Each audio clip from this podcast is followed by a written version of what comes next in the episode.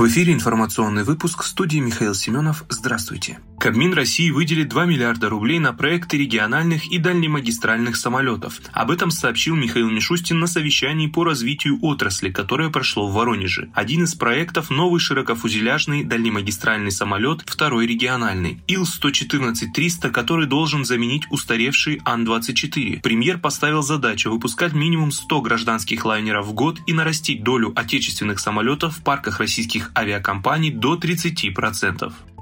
Федеральная налоговая служба приостановит прием граждан в Москве с 24 января из-за коронавируса. Для взаимодействия с налоговыми органами ведомство рекомендует использовать электронные сервисы. Добавим, сегодня в московском метро, на эскалаторах и в вестибюлях начали звучать рекомендации по действиям при первых симптомах штамма коронавируса омикрон. Как передает ТАСС, советы дает главный инфекционист столицы Светлана Сметанина. Эксперт рекомендует при первых признаках омикрона принимать противовирусные препараты и ограничить контакты.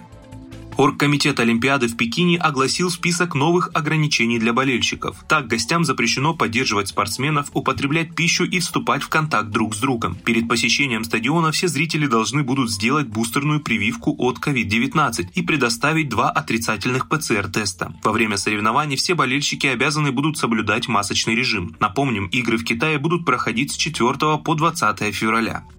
Россияне назвали причины, по которым они хотят уволиться. Свыше 40% россиян назвали недовольство зарплатой основной причиной для желания уволиться с работы в 2022 году. Об этом свидетельствуют результаты опроса исследовательского центра зарплаты.ру, проведенного среди 1730 жителей по всей стране. Среди других мотивов напряженные отношения с руководством 7%, невозможность справляться со своими трудовыми обязанностями 6%, проблемы с коллегами 5% и несогласие с корпоративной культурой компании 3%. 3%.